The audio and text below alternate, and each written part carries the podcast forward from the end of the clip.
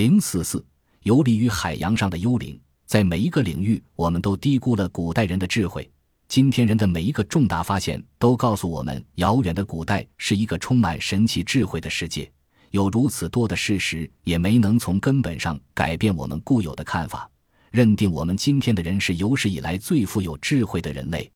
十六世纪欧洲人初次探索太平洋时，也有一项惊人的发现。他们称为了不起的波利尼西亚航海者，在探险者的眼中，他们就像是流浪在太平洋上的幽灵。大致在两万六千年前，那些石器时代的人类不及任何航海工具，踏遍了散布在这大片海域上的千百个大小岛屿。在土著的传说中，有许多乘坐岳阳独木舟航行千百公里抵达目的地的故事。正是因为当时的人类有这种本领。太平洋上的三大群岛才变成有人居住的岛屿。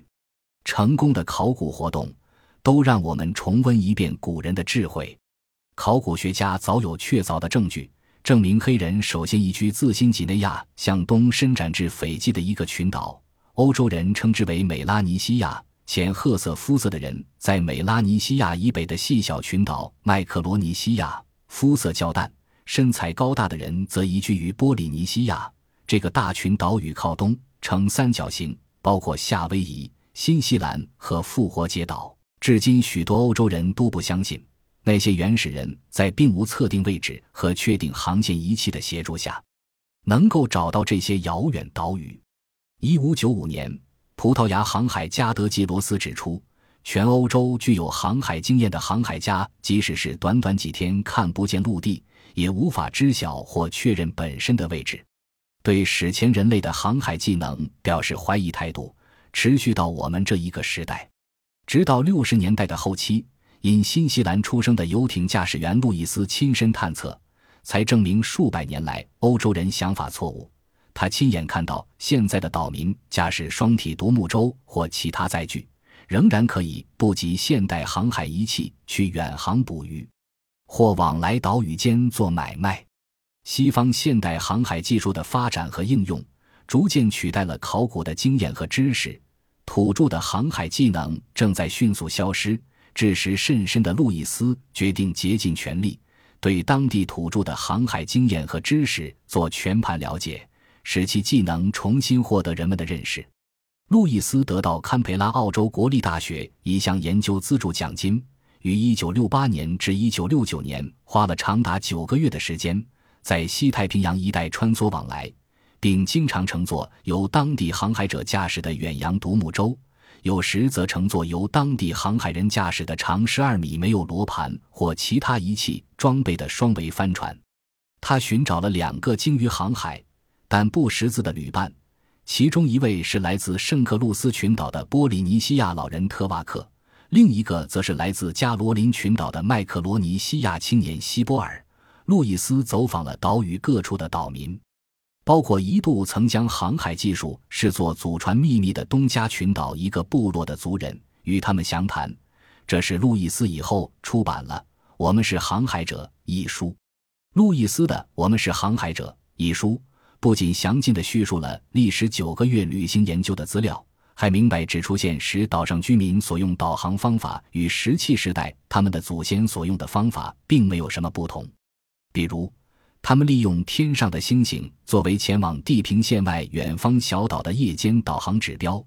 只要朝已知在某一目的地上空的那颗星矢去变形。只是每一颗用作指引航行的星，只有当它较近地平线的天空时才可用作指标。假如是向东航行，那是一颗刚升起的星；如果是向西航行，则是将要下沉的。而且，岛上居民还跟随一条天星轨道。如一颗星升得太高或已降至地平线下时，他们便利用另一颗在同一位置升起或下降的星星做指引。路易斯说，有一次晚间航行，他们先后集九颗星导航，沿一条航线驶到一百一十公里外的目的地，准确无误。传统的波利尼西亚航海者利用该岛做路标，利用海水变化及云层移动，确定他们所乘船只的位置。在训练有素的人看来，云层的颜色、积聚成的形状和移动方式，就能确定下面是海洋还是岛屿。航海者因此获得了极有价值的航海资料。还有些岛民还懂得利用一种表示星座的罗盘，